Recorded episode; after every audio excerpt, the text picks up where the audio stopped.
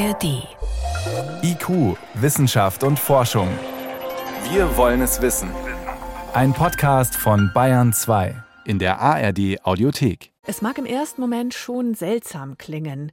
Da kommen in Großbritannien mehrere Babys auf die Welt, deren Erbgut nicht von zwei Menschen stammt, also wie sonst von einem Vater und einer Mutter, sondern von drei Personen. Das Ganze, um schwere Erbkrankheiten zu verhindern. Was genau dahinter steckt, darüber habe ich vor der Sendung mit Professorin Juliane Winkelmann gesprochen. Sie leitet das Institut für Humangenetik am Klinikum Rechts der ISA in München. Also da gibt es die Mutter, den Vater und dann noch eine zweite Frau.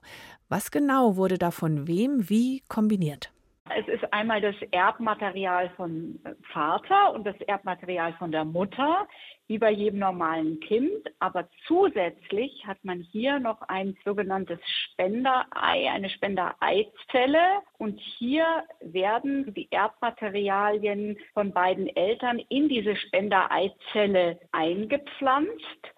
Und diese Spendereizelle enthält die sogenannten Mitochondrien. Die Mitochondrien, die sogenannten Kraftwerke in der Zelle, dafür braucht man eine Spenderin, weil die manchmal bei der Mutter eben schadhaft sind, fehlerhaft sind, krank sind. Und deswegen braucht man die gesunden Mitochondrien von einer Spenderin.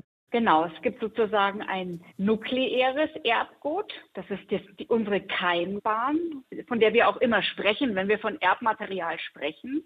Es gibt aber auch eine sogenannte mitochondriale DNA. Die erben wir tatsächlich immer nur von unserer Mutter. Das heißt, es gibt Erkrankungen, die wir immer nur über unsere Mutter vererbt bekommen. Das sind Erkrankungen, die besonders Organe betreffen mit einem hohen Sauerstoffkonsum, kann man sagen, einem hohen Energiekonsum, wie zum Beispiel unsere Muskeln, unser Herz oder auch unser zentrales Nervensystem, weil die Mitochondrien eben die kleinen Kraftwerke unserer Zellen sind. Und eine Möglichkeit wäre eben, hier die Mitochondrien im wahrsten Sinne des Wortes auszutauschen, schon bei der Befruchtung.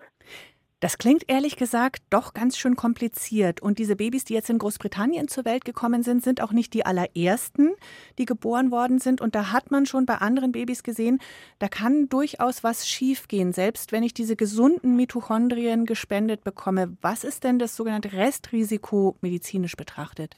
Es kann tatsächlich passieren, dass, man muss sich vorstellen, ein paar dieser noch erkrankten Mitochondrien in der Zelle übrig geblieben sind oder mit transplantiert werden und dass sich dann diese erkrankten Mitochondrien im Laufe der Zeit weiter vermehren. Sozusagen, dass das Verhältnis zwischen gesunden und kranken Mitochondrien sich ungünstig verändert im Laufe der Zeit. Das ist ein Risiko, das man im Vorhinein noch nicht richtig einschätzen kann. Und das ist ein, was Sie gerade als Restrisiko bezeichnen kann, weil man nicht genau weiß, in welchen Fällen und wie sich dieses Risiko sozusagen beeinflussen lässt und wie man das minimieren kann. Wenn diese Kinder dann doch krank werden, können Sie noch mal konkret sagen, wie sehen diese Krankheiten aus? Wie schwerwiegend sind die? Es können sogenannte Myopathien sein, Erkrankungen des Muskels, dass der Muskel schneller ermüdet. Es können Myopathien des Herzens sein, Herzmuskelerkrankungen oder aber auch Erkrankungen des zentralen Nervensystems, die sich zum Beispiel durch Schlaganfälle, durch Blutungsstörungen äußern oder aber auch zum Beispiel Erkrankungen am Auge. Das sind immer Gewebe betroffen, die einen hohen Energieumsatz haben. Die sind sehr vulnerabel für diese mitochondrialen Erkrankungen. Ist es ein schlimmer Leidensweg für die Betroffenen? Führt es auf jeden Fall zum vorzeitigen Tod und langem Siechtum davor? Das hängt immer davon ab, wie viel Mitochondrien in einer Zelle, in einem speziellen Gewebe letztendlich betroffen sind oder auch mutiert sind. Das kann variieren. Also das kann man gar nicht so pauschal beantworten. Das Spektrum ist hier sehr breit. Neben den im Moment noch bestehenden medizinischen Risiken gibt es auch von manchen ethische Bedenken, weil hier zum ersten Mal absichtsvoll verändertes Erbgut beim Menschen an die nächste Generation weitergegeben wird. Da ist die Rede von Tabubruch. Teilen Sie diese Bewertung? Also es ist tatsächlich so, dass natürlich die Nachkommen oder die Kinder auch dann die ihre Mitochondrien weiter vererben. Aber es ist definitiv nicht so, dass hier die Keimbahn verändert wird.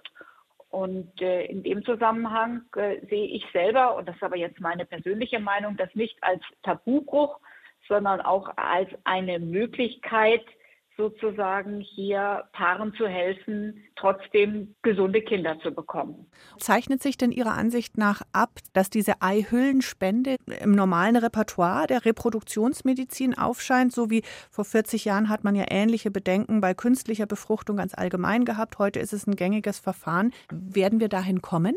Ich kann mir sehr gut vorstellen, dass man diese Methodik weiterentwickelt und dass sie natürlich auch immer sicherer wird und dass man hier auch durch weitere Forschung und auch weitere Entwicklung es ermöglichen kann, dass die Methode einfach sicherer wird und dass man besser abschätzen kann, wie viel von den in Anführungsstrichen kranken Mitochondrien bleiben noch übrig, wie sind die Wahrscheinlichkeiten für die Nachkommen, dass sie gesund sind oder dass sie von den kranken Mitochondrien doch welche vererbt bekommen haben. Und dann könnte sowas ja auch in Deutschland eventuell erlaubt werden. Großbritannien war ja immer schon der Vorreiter in dem Bereich. Großbritannien ist der Vorreiter in der ganzen Genomforschung und äh, wir können von Großbritannien in diesem Bereich, das muss man klar sagen, auf jeden Fall viel lernen und ich würde mir wünschen, dass wir hier auch mehr investieren und so viel auch investieren, auch in die Forschung investieren, wie Großbritannien es tut. Also da sind wir leider in Deutschland hinten ran. Das muss man ganz klar sagen.